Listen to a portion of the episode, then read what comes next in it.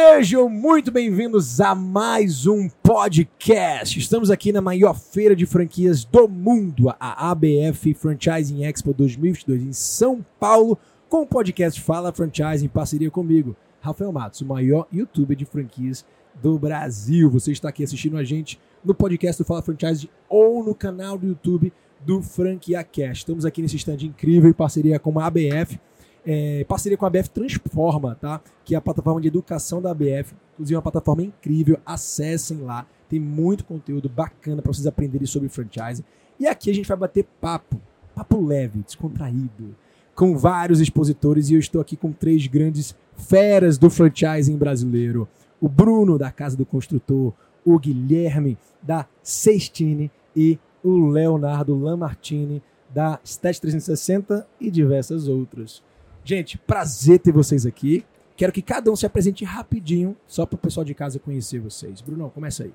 É, vamos lá. Primeiramente, é um prazer estar falando aqui com todos. Né? Eu sou Bruno, diretor de expansão da Rede Casa do Consultor, também diretor aqui da ABF, da Comissão de Ética e da ABF Jovem. É um prazer demais estar falando com vocês, falar de varejo, de franchise, os desafios que a gente tem no futuro. A BF Jovem, eu não conheço a BF Jovem. Como é que é? Explica aí. É, na verdade, isso é um projeto né, que eu até falo que fui muito agraciado com, com, com, pelo André e pelo Tom, é justamente de um trabalho com a preocupação da perenidade do, do, do, franchise e do trabalho que ele é feito de transição para uma segunda geração. Né? Eu sou filho de uma empresa familiar, faço parte do processo de sucessão e né, eu como filho mais velho de uma família multidisciplinar, ou seja, multifamiliar, é, sei da relevância, da importância dessa fase de transição. E a BF, de maneira muito inteligente, vem se preocupando com isso desde 2010.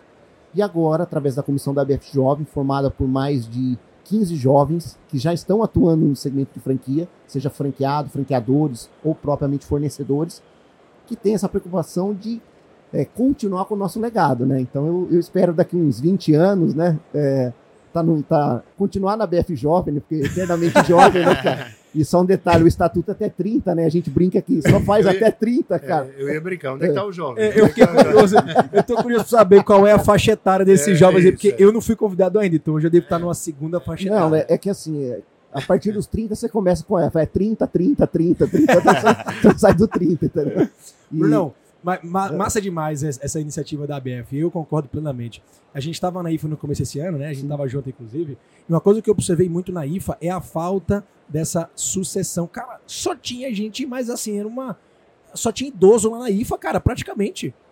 Faz brincadeiras à parte, mas assim, era só gente de fato de 60 para cima lá liderando a, a, Associação Internacional de Franquias. Cadê os jovens, cara? Não vi. É, e uma das coisas que, assim, é, eu lembro que num, a gente fez um painel com o Fabinho da Fly Tour, né, com o Bruninho Semenzato, e eu também estava nesse painel na, na convenção dele em Tuba em 2000 e acho que 12, 13, eu não Cara, já faz um tempo. Já faz hein? tempinho, né? 10 anos aí. É. Aí era jovem. E aí, aí eu era jovem. Aí, era, aí, era jovem. aí a gente pode dizer que é. e, e, e, naquele momento a gente começava as discussões, né? No nosso caso, da Casa do Consultor, do processo de sucessão. E, e eu lembro muito, muito que, ah, Bruno, fala alguma coisa, né? Ou seja, fala um pouco do seu sentimento, né? O que você daria de dica, né? Eu acho que nós três somos muito felizes de concluir o painel com uma frase que era justamente quem tem essa responsabilidade da perenidade, de dar o primeiro né, pontapé, vamos dizer assim, é a primeira geração, são os fundadores. Né? Então, se eles não começarem esse processo, né, não tiverem essa, essa inteligência né, no, no, sentido de começar a dar os passos, né, e que é um passo difícil, né, eu vejo tanto meu pai como o sócio do meu pai, o Altino, que são extremamente ativos, né, dar esse passo de se afastar de um, projeto maravilhoso que é a casa, e veja a própria BF, quem fundou a BF, se afastar para deixar que outros o façam, eu acho que esse é o primeiro pontapé que tem que ser dado e vejo que isso é uma dificuldade é, é, difícil, que tem que ser construída pelas gerações. É, eu falei, o primeiro pontapé é da primeira geração, mas a segunda geração tem que ter essa responsabilidade de querer construir junto, né? E não achar que tudo aquilo que foi feito é errado. Que às Sim. vezes a gente pode ter, é. né, ter esse, esse, impulso de querer fazer isso, né? Muito legal esse assunto. A gente poderia fazer, falar sobre isso aqui no podcast inteiro, cara. É, é Mas massa. vamos passar a bola aí pro Guilherme. Fala um pouquinho da assistindo pra gente. Marca incrível aí, né? Começou lá atrás com um atacado. Você estava me contando aqui agora um pouco, agora há pouco. Tá com 60 lojas já no Brasil. Perfeito, Rafa. Na verdade, Também é um prazer enorme estar aqui com vocês, estar com dois mestres aí do varejo, do franchising nacional. E, bom, a Cestina é uma marca que nasceu há 28 anos atrás no mercado atacado.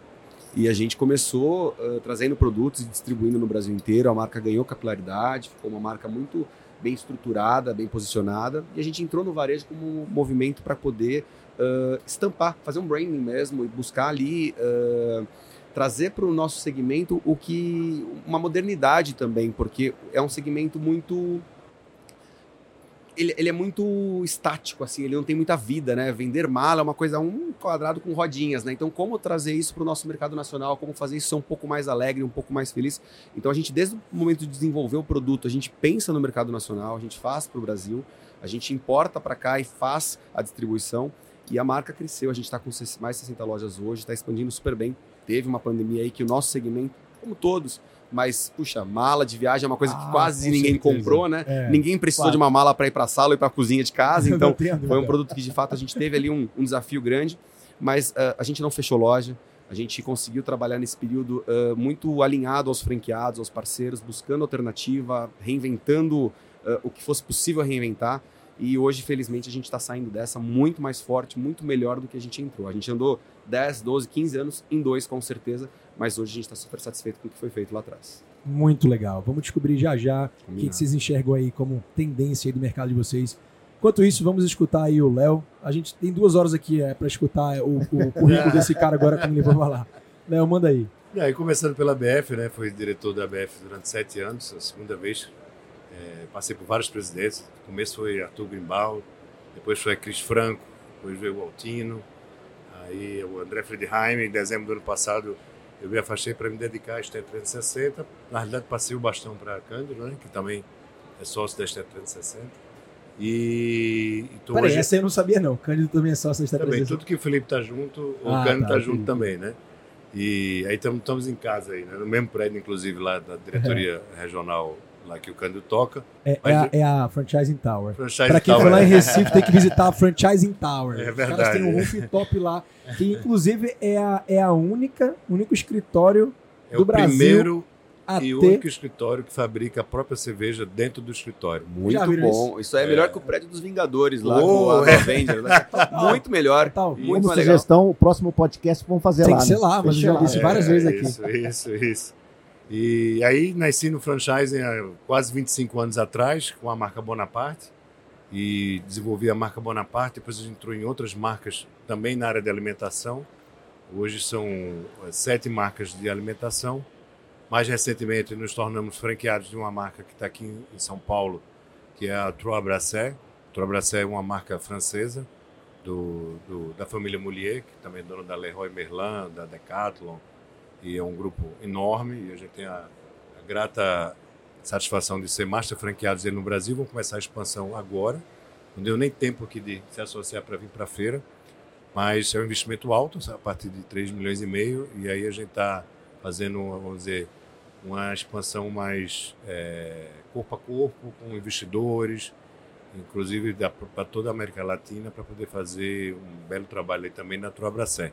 E o nosso foco hoje, especialmente o meu como executivo, está na estética 360, que está gerando uma demanda enorme para a gente. E a gente já teve aí, já começando o jogo com o master franqueado do naipe do Oyama, né? O Oyama é nosso master franqueado de São Paulo e Rio, com a incumbência de abrir 320 operações em cinco anos. É, já assinado, obrigatoriamente ele vai ter que abrir. a pressão está grande. É, e aí, é, várias dessas operações, inclusive, são próprias. Né? Ele está trazendo um modelo americano de captação de fundo para operação através de multifranqueados. É muito comum isso nos Estados Unidos, então ele fundou aqui o IMA e já tem aí um bom valor captado e ele lança as teses das lojas, das regiões da ST 360 e começa a fazer a implantação de forma mais acelerada. Muito bom. A gente vai falar agora de tendência do varejo dentro do franchise. Vai ser bem legal assim, escutar as perspectivas de vocês, porque cada um atua num modelo de negócio completamente diferente. A gente estava falando aqui do modelo de negócio de aluguel de equipamentos que já existe há mais de 30... Quantos anos existe a Casa do É, no Brasil, ah, formatado nesse modelo há mais de 50 anos. 50 anos, cara. Ah, começou pela, uma, na verdade, uma família de dois irmãos, que é o Francisco e o seu Fábio Guerra, em Minas Gerais, que eles foram os percussores do do- da locação de equipamentos nos moldes que a gente enxerga hoje. Sim. né? E depois tem uma estrada longa aí de Mas a Casa do Construtor tem quantos anos? 30 anos. 30 anos. 30 ou anos. seja, um negócio de bastante tempo, tradição, né? Que é basicamente é, pioneiro e líder único desse segmento no Brasil. Temos uma marca é, que iniciou no atacado e depois, depois de muito tempo foi para o varejo para se relacionar, para se aproximar do seu cliente, é, mas que já atua com milhares de pontos de venda, né, principalmente no atacado. E, principalmente falando da 360, uma um varejo de serviço novo, que já nasceu com uma ideia de pegar as melhores tendências do mercado. Né? Você está falando de tendência, né?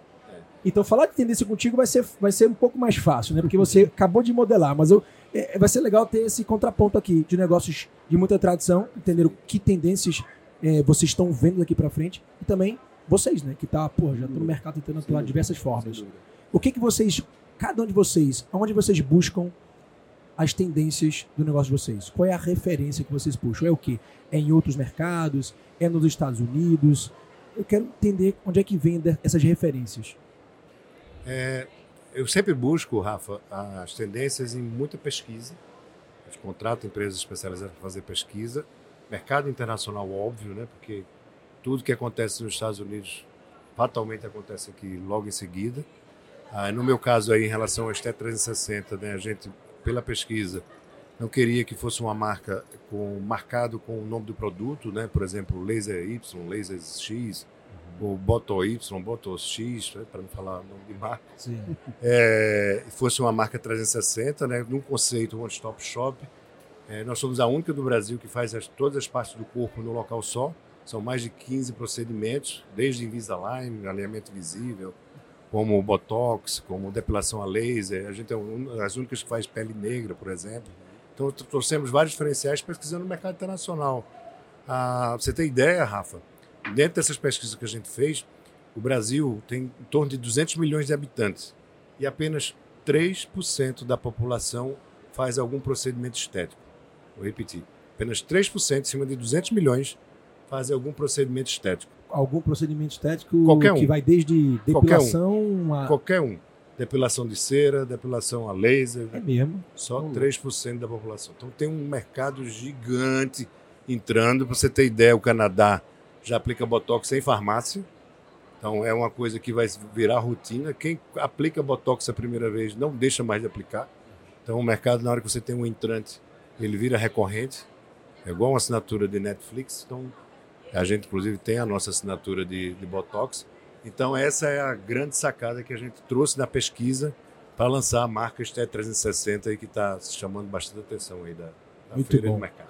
E no caso de vocês? Eu acho que a gente também, acho que a busca no mercado exterior é muito forte, mas para o nosso negócio especificamente é a experiência do consumo, é realmente o cliente entrar na operação é, e ter ali todo, toda uma consultoria do que ele precisa. Então a gente trouxe para dentro do nosso negócio não uma venda especificamente, mas sim um atendimento especializado onde demonstra todos os produtos. Isso a gente encontrou um pouco lá fora, mas ainda assim não encontrou como a gente queria. Então a gente tentou ah, ah, ah, desenvolver de uma forma que ficasse ainda mais alinhado àquilo que o consumidor precisa. O meu produto é um produto que ele não está acostumado a comprar, você não compra mala todo mês, toda semana, você compra com uma distância grande. É um produto caro, Não é um- é, não é não é recorrente, né? recorrente, e é um produto que você é caro, não tem onde guardar, é, é ticket médio alto, né? Então eu quero dizer, é, cara tá feliz que ele vai viajar, mas não que É. ele vai comprar mala, de certa forma. Então a gente pega o consumidor ali no momento gostoso, porque ele está indo viajar, mas a gente precisa conseguir manter essa, essa felicidade dele em alta durante o processo de compra.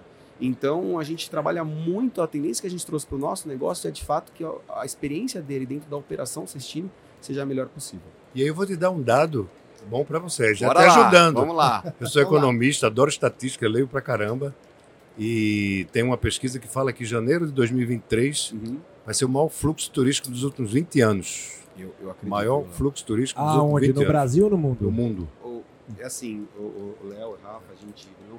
a gente percebeu, se você há um ano atrás me perguntasse se a gente acreditaria que esse janeiro, esse fevereiro iam ser tão bons, a gente ia falar que não. A gente ia falar, puxa, se a gente alcançar ali o que aconteceu entre 19 e 20, porque o 20 a pandemia começou no pós volta às aulas, começou em março aqui no Brasil, então a gente ainda teve um momento bacana ali de férias. É, puxa, tá incrível. O movimento, assim, de fato, é uma coisa que está acontecendo de uma forma, assim, virou, a mesma forma virou a chave em março de 20 para parar de vender, virou a chave em outubro, mais ou menos, de 21 para voltar a vender. E a gente, de fato, está com um momento muito positivo de mercado. As Sim. coisas, quem veio de avião, quem voou para vir para São Paulo, quem esteve em aeroporto recentemente, percebe. Voos lotados, aeroportos cheios, tá? Os preços, e com os preços das passagens em alta, em, lá em cima, e não está impedindo ninguém de viajar. É Então, verdade. Estão de fato, pagando caro. Estão pagando caro e pagando estamos viajando. Então, É é isso que está acontecendo. Agora, um- uma coisa sobre o teu, sobre o teu negócio Tá. é que eu percebo que o próprio movimento da marca ter saído do atacado para ir para o varejo já é uma grande tendência. A gente vê isso acontecer em diversas marcas por aqui no Brasil. O que a gente fez, Rafa, a gente não saiu. A gente criou um braço Perfeito, que é o varejo. Então o perfeito. que acontece? O atacado ele continua existindo. E olha que interessante. As praças que eu entrei com o varejo, onde o atacado já era forte, o varejo já começou com uma maturação mais rápida ou mais fácil e fortaleceu o meu atacado, principalmente em outros tipos de PDV. Então, vou te dar um exemplo. Quando eu inaugurei as operações em Recife, por exemplo, na tua terra, a gente percebeu que rapidamente o atacadista começou a comprar mais também, porque a marca se fortaleceu, porque via a operação varejo na- na- nos shoppings, e aí legal. as papelarias, os outros clientes também compravam mais. E entendeu? isso é um dado relevante para você apresentar para um possível franqueado Total, total. que quando vai investir na tua marca É acaba tendo essa objeção, né? Mas Isso. eu vou concorrer com o cara que tá ali do lado, né? No teu caso com a Perfeito. Calunga, Perfeito. com o Com supermercado. quem quer que seja que compra o nosso produto. Então, a gente de fato consegue demonstrar e falar: olha só, a gente tem primeiro que eu tenho uma capilaridade na tua praça. Eu não tô lá, mas eu já tô. Né? Sim. Então o, o- o- consumidor já conversa com a gente, mesmo não estando lá com o varejo. Você entrando, a gente vai, obviamente, conseguir fortalecer a marca como um todo. Você vai ter a profundidade de produto, produtos exclusivos, você tem uma série de benefícios para ser uma, uma loja franqueada. Mas o multimarca também vai trabalhar com o nosso produto e ele também vai conseguir trabalhar com, com o consumidor final. Então é basicamente isso. E como a nossa operação tem a questão da experiência, Sim. a gente acaba muitas das vezes é, é, quase que é quase que natural o consumidor ele migrar né, para a operação varejo por isso. Mas o atacado continua fortalecido porque ele vai abrangendo outros tipos de mercado que a gente não estava antes, Perfeito. entendeu? Eu, eu que venho também do segmento de alimentação, faço uma correlação disso que você acabou de falar com o caso, por exemplo, de marketplaces para Tá. delivery né, e aplicativos próprios. Quando você tem esses, esses dois canais diferentes, você consegue ter esse benefício de um fortalecer o outro, Perfeito. mas quando você tem o seu aplicativo próprio, você tem os dados do seu cliente ali nas suas mãos, Uhum. você consegue eh, eh, promover uma experiência completamente diferente Sem com dúvida. os teus motoboys que vão entregar de forma mais rápida, que vão te dar mais cuidado e atenção para o negócio. Então, é, você vê que esse é um caminho natural, É que a isso. marca que atua num marketplace ou num atacado precisa acabar indo, né? Acho que isso é uma tendência para qualquer marca que hoje trabalhe no, no atacado. Sem dúvida, né? sem dúvida. Bruno, aí no teu caso, onde é que, onde é que vem assim as grandes tendências de uma marca de tradição, cara? Assim, até eu ia fazer uma brincadeira, mas depois eu falei pensando, eu falei, pô, faço ou não faço? Vai, Mas por favor, faça É, assim. eu já, eu já entro numa fase, assim, a única fase da alegria de locação de máquinas e equipamentos é quando termina, né? A experiência ótima do cliente é quando termina. Quando ele devolve, É quando né? Devolve o produto, Acabou. né? Mas brincadeiras à parte, assim, a gente desde 1990 e... Nós começamos em 93 com material de construção civil e locação de máquinas e equipamentos. É, em 95 começamos o processo de, né, desse formato novo de locação de equipamentos para pequenos construtores, para focar no segmento de reforma. Em 98, franquia. E desde então, a gente vem tanto com a BF, né, que é uma entidade de muito respeito, a própria LEC, que é uma outra entidade a qual a gente participa, eu sou vice-presidente da Associação Nacional de Locadoras de Equipamentos eh, do Brasil. É, então a gente vem, na verdade, procurando desde aquele momento, desde 98, fontes de mercado de referência. O mercado americano é um mercado que a gente se espelha muito.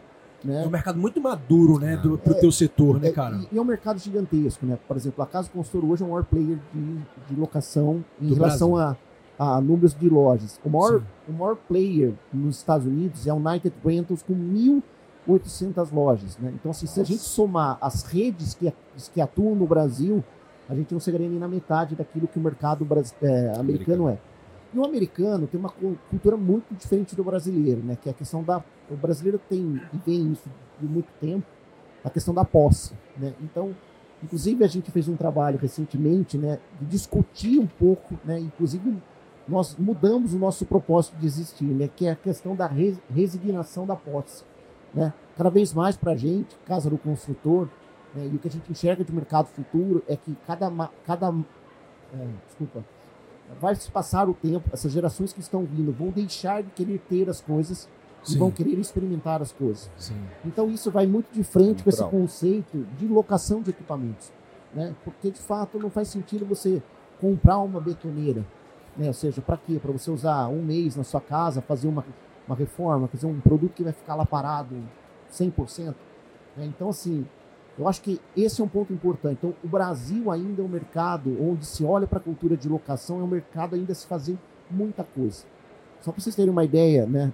O Léo está falando de estatística, né? É, nós fizemos uma, uma, pesquisa recente, existem 19 mil locadoras no Brasil. 63% dessas locadoras trabalham de maneira informal e são empresas familiares. Né? Quando você afunda para saber nível de gestão dessas empresas, aí a coisa vai piorando. Então, assim, nós ainda não iniciamos, é, como da estatística de 3%, né, Léo? Eu acho que ainda a gente não tem nenhuma referência de dizer o, que o que a gente. É, qual é o percentual? Eu acho que deve ser 1, 1,5% do potencial existente de construção civil. É, mas tem muita coisa ainda para fazer. Né? E, e, e, cada vez mais a gente, nesse processo da casa do construtor, né, do trabalho que a gente vem fazendo, a gente vem percebendo que a gente achava que antigamente é, construtor só cabia em cidades até 100 mil habitantes. Eu sou franqueado da própria, da própria casa. Eu opero numa cidade de 18 mil habitantes. E está indo super bem. O break-even da loja vai atingindo no primeiro mês.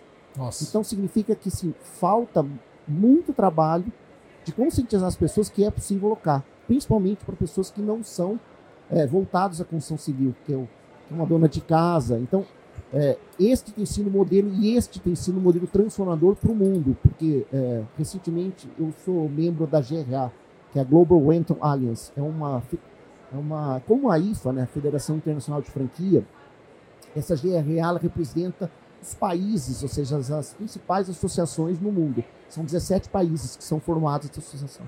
De locação, de, locação, de especificamente.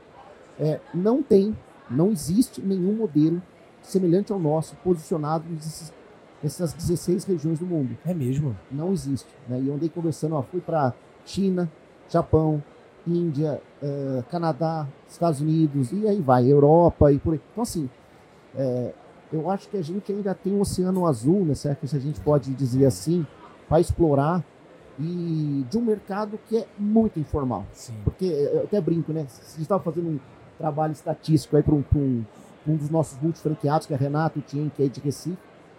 É, tem um projeto de fazer 10 lojas, né? E já estão atingindo, né? Ele falou, mas e agora? Eu falei, esse é o primeiro passo, né? Porque construção civil é informal. Né? É um mercado extremamente informal. Então, aquilo que se mapeia através né, da, de, de, softwares ou mesmo de, de, informações estatísticas oficiais Sim. são subdimensionados. Então, é, é um mercado que ainda nem está escrito direito. Né? Então, eu acho que assim, Rafa, é, eu acredito muito nesta, nesta força da formação desta economia compartilhada ou nessa economia rotativa. E eu acho que é aí que a casa do construtor ou esses, ou Empresas que se posicionam em alugar qualquer coisa. Gente Né? Perfeito. Pode virar chave, pode transformar isso. E vai ser, na minha visão, uma tendência para 30, 40 anos. Isso é uma Sim. tendência mundo. A gente está falando de aluguel e eu conheço bem o modelo da ST360 e eu sei que uma das coisas que vocês fazem lá também, Léo, é permitir que o franqueado alugue alguns equipamentos, né, reduzindo o CAPEX, ou seja, existe também esse, esse tipo de facilidade dentro do franchising é, para que permita que exista viabilidade financeira em, em uma implantação específica, né? Como por exemplo a do Léo, que tem máquinas ali que às vezes uma máquina daquela custa quanto? Uns cento e poucos mil reais, né? Poxa, poxa chega a chegar a 280 mil reais uma máquina de laser top de linha. Então a locação é a melhor, até porque você tem a manutenção, você tem a troca do manípulo, que é o caso da máquina de laser. Sim. Tem várias vantagens que é muito mais negócio você colocar na ponta do lápis, locar, do que comprar. E eu acho que é uma tendência mundial. Eu estava tentando alugar um carro, não tinha um carro e acessei aquele aplicativo novo Turo, que você pega o carro na, na casa do outro lá, né? Você pega lá, pega a chave. Aqui no destrava. Brasil não, né? Nos Estados Não, nos Unidos. Estados né? Unidos. Ah, tá. Você destrava e leva o carro, anda de lado, você devolve e tá, tá alugado o carro. Então, eu acho que o mundo todo tá, tá tendendo para isso, pro compartilhado, né? Acho É, que- tem, tem até aluguel de, de marido, de esposa hoje em dia, né? Tô sabendo não.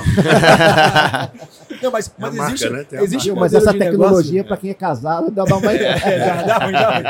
Existe um modelo de negócio de aluguel de mala também. Eu Existe. conheço, tem uma franquia, inclusive. Na verdade, a gente está falando um pouquinho disso e tem dois pontos aqui em, em- em paralelo. Primeiro que a gente está, inclusive agora, eh, fomentando um projeto de alocação de malas. A gente já tem um, Que massa. um teste em uma das nossas lojas, então tá, é um começo embrionário, ainda não é o que a gente está aplicando na rede, mas que a gente já está testando justamente para um novo tipo de consumo.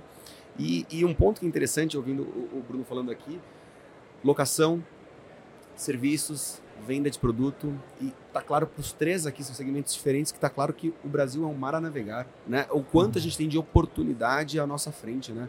É pegando um pouquinho dos dados que o Léo trouxe, pegando um pouquinho da sensibilidade do Bruno, minha, enfim, a gente percebe que tem muito que se fazer, né? Dá para trabalhar, dá para trabalhar Agora, bastante. Pra- principalmente para quem tá. É, que, para quem é pioneiro, para quem tá trilhando um caminho, para quem tá liderando uma vertente, o desafio é gigante. dúvida. né? Então, por exemplo, por você, você falou que você basicamente é o único no mundo a trabalhar com esse modelo de negócio, talvez o maior do mundo. Cara, você vai quebrar muito mais cabeça, você vai gastar muito mais grana, você vai errar muito mais do que talvez o cara que está atrás de você, o teu concorrente lá atrás, né? É um desafio enorme para vocês. É, e, e- e, na verdade, Rafa, a gente começou também, acho que uma coisa que é importante, né? É, recentemente a gente começou a acelerar o nosso processo internacional, né? Quando Já você- tem alguma cons- Constructors É, House é, em algum é, lugar, é, não? Casa dela Constructor. Casa dela É, Construção. que ela é- Legal. que é- nós estamos com três operações no Paraguai, estamos indo para a quarta, estamos firmando uma parceria no, no Uruguai e agora na Colômbia. Né? Então, assim, a Casa do Consultor se transforma numa, numa franquia internacional. Que massa. E o que a gente aprendeu, né, somente quando você vai para paí países, a exemplo do Paraguai, que é um país que é muito carente em relação ao Brasil, seja de tamanho, seja em relação de perfil demográfico da população. Inclusive, nós tínhamos uma série de receios, porque nós só construímos esse projeto internacional com franqueado, porque desde o início a gente deixou sempre muito claros os desafios que a gente teria que ter feito. O Paraguai se mostrou um país extremamente é, pujante neste, neste quesito de locação de equipamentos. Eu acho que aí nasce uma reflexão, né? mesmo sendo um país que não tinha os dados, as informações, não tinha essa questão estatística, acho que o Léo traz bem, não tinha essa sensibilidade né? que você está trazendo né? de, de, de- de experiência de consumo, de, de uhum, mercado de consumo, seja ele qual for, e tem se provado um mercado altamente rentável. Então, eu, eu acredito que cada vez mais, é, é, pegando um pouco do que o Léo trouxe, é, se é 3%, se é 4%, 5%, você imagina se a gente tem a capacidade de juntar todo mundo que trabalha, direto ou indiretamente nesse segmento, para atingir 10%, Nossa, é falta muito mercado. 90%. Né? Eu, eu, como locação, economia compartilhada, eu nem sei nem dimensionar o que falta. Né? Você está falando de capex, né, cara? Acho que vai precisar de uns, né, de uns 20 mil capex aqui para a gente resolver o problema. Porque vai ser uma demanda. Né? É. O Léo falou de carro, né? Eu não tenho carro, eu só alugo o carro. Não compensa. Você põe na ponta lá pra você ter um carro para você, a não ser por gosto, matematicamente não compensa. Então, verdade. Isso. a gente vai ter Se eu morar em São Paulo, eu não tenho carro. não, Não, eu, não, eu, não eu vale a pra São Paulo, eu não venho de carro, É. venho Uber, sei lá, Isso. aplicativo e é melhor caminho. Ó, se vocês fossem é, prever o futuro do mercado de vocês, a está falando de tendência. Tendência é aquilo que a gente vai esperar, é aquilo que a gente é, é, acaba antecipando, é um próximo movimento. O que, que vocês acreditam que pode acontecer no mercado de vocês que seja uma possível disrupção? Uma, de fato, uma grande mudança. Sei lá, numa janela de 5, 10, quem sabe 20, 30 anos.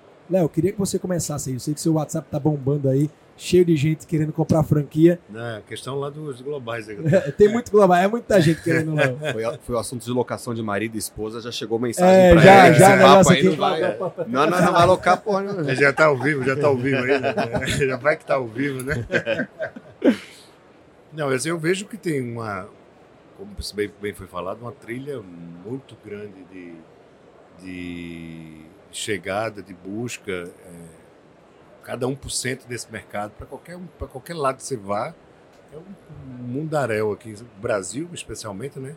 Que tem esse, esse não só oportunidade, mas território muito grande para quem trabalha, a gente como franquia, para entrar nessas pequenas cidades, para locação, seja para varejo, serviço.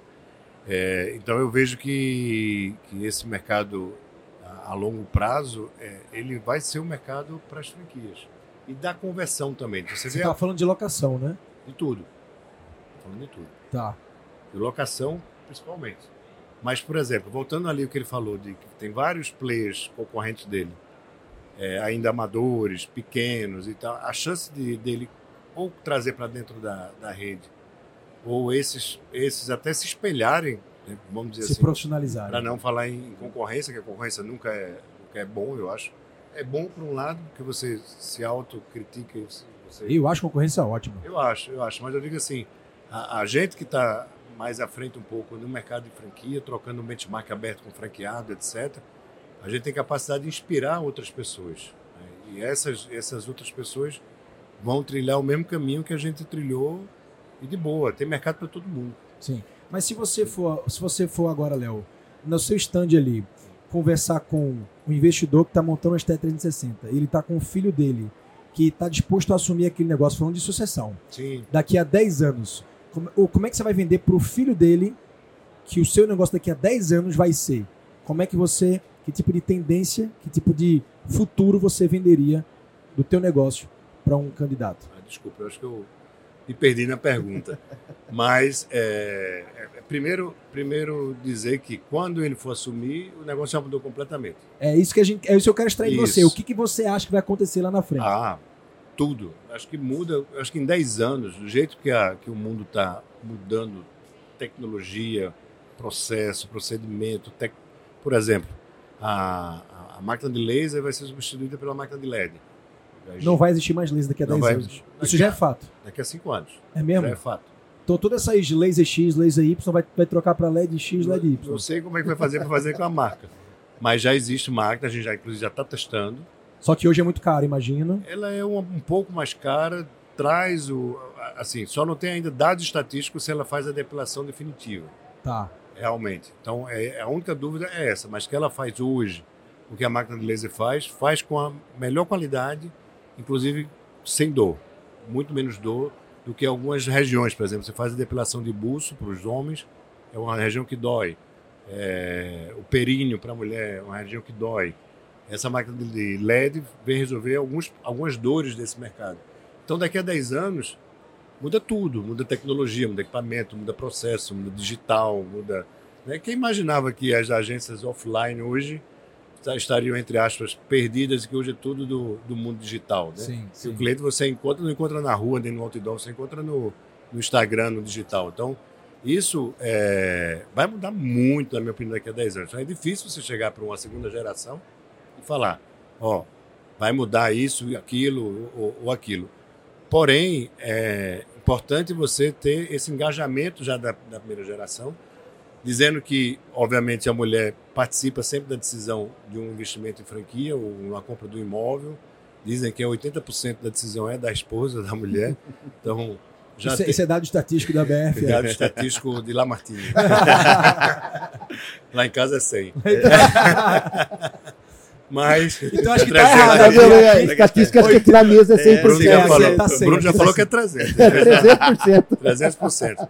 Então, isso. O, o, você tem que ter engajado, começa com a, com a família toda, a segunda geração, e sair preparando essa turma para que eles assumam e, e, desenvolvam o negócio junto com, com os pais. Só que tem um outro viés aí no franchise que eu queria tocar nesse assunto também, que é, que é preciso tomar muito cuidado que existe no mercado a você trazer a segunda geração para resolver uma dor que às vezes não dá certo. Por exemplo, um filho que acabou de se formar e está ali sem atividade, compra uma franquia para ele para resolver a vida dele. Ou uma esposa ou um marido, hoje em dia está meio a meio, né? Quem, quem manda em casa. Então, isso também é uma, o perfil dessa segunda geração. Ela tem que ter muito cuidado para não só se engajar, como também ser um propósito de tocar o negócio daquela marca, daquela franquia e da família. Perfeito. Guilherme, o que, que você Responde aí, o que, que você acha? Rafa, Futuro. assim, há, há 10, 15 anos atrás, você via alguns carros automáticos. Daqui a 10, 15 anos, você vai ver alguns carros a combustão, porque a maioria vai ser elétrica. Quero dizer, a gente está andando muito rápido. Meus avós pouco viajaram, meus pais viajaram, eu viajo bem, meu filho viaja pra caramba. Eu quero dizer, eu, eu- eu acho que o meu segmento é um segmento que vai maturar muito. é, as pessoas vão viajar cada vez mais. Viajar vai ser uma coisa muito comum, muito tradicional. O Brasil tem uma tendência a ser um país de muita viagem, é, tanto interna quanto externa. Então, eu, eu, eu acredito que, assim, exatamente o que vai acontecer com o meu segmento, com o meu modelo de negócio em 10 anos, eu não sei te precisar, mas eu tenho certeza que a gente vai ter um mercado muito mais aquecido, muito mais fortalecido, muito mais musculoso. É, e um ponto é, eu acho que a, a própria pandemia fez, de uma certa forma, um- uma divisão ali. É, talvez o pessoal mambembe, talvez o pessoal caseiro, aquele que ainda estava fora, assim, é, realmente não conseguiu seguir. Então eu acho que a pandemia, de uma certa forma, fez uma linha de corte. Eles sobreviveram, seguiram aqueles que realmente vão perpetuar no mercado, aqueles que têm longevidade, que têm um modelo de negócio é, a longo prazo.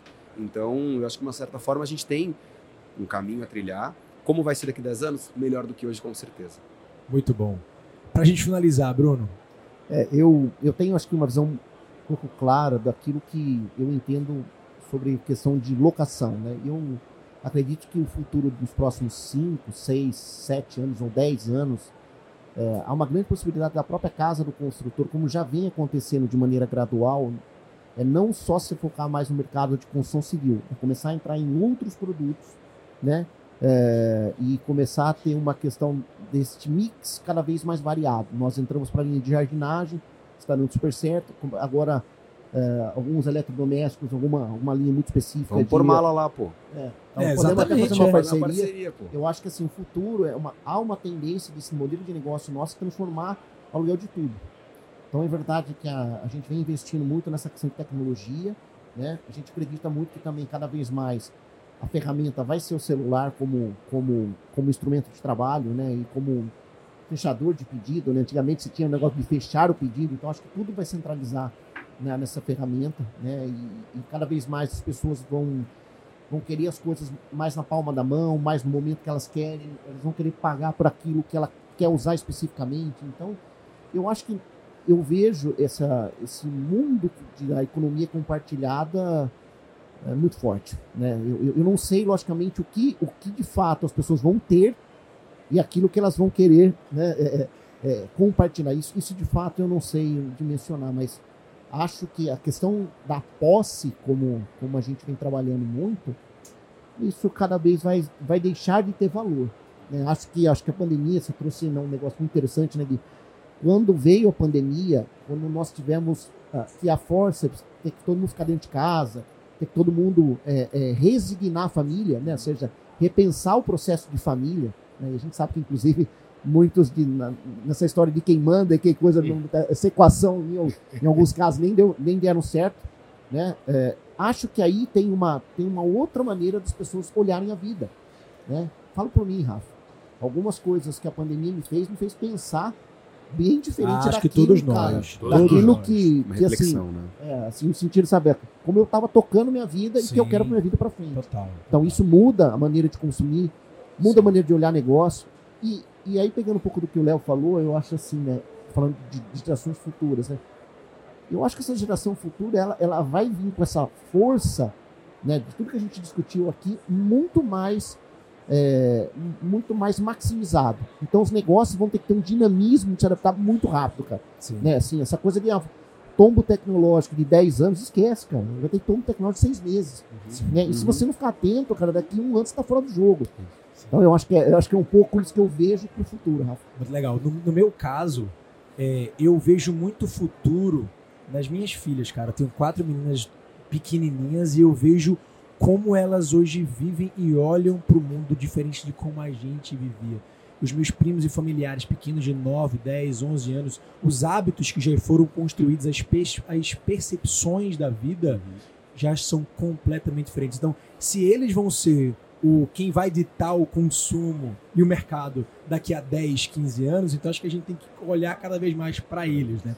A gente saiu esse ano é, do Web Summit, né, que é a maior feira de tecnologia do mundo, é, de uma palestra que falou sobre os Smart Cities, que são as cidades inteligentes, cidades de 15 minutos, onde tudo vai acontecer, tudo que você precisar, ela vai ser entregue para você é, em até 15 minutos. Então, imagina que em algum momento você não vai precisar ter a posse de uma geladeira mais, de, uma, de um refrigerador, de um congelador, porque É. se você quiser cozinhar hoje à noite um risoto de fungo com salmão, você não precisa estar com ele estocado. É só você pedir, que em 15 minutos ele chega e você cozinha na sua casa. É, então, assim, até é- nesse nível, né? É, esse processo que você falou bem, Rafa, desculpa cortar você, cara. Já existe modelos sendo testados desse sistema Netflix.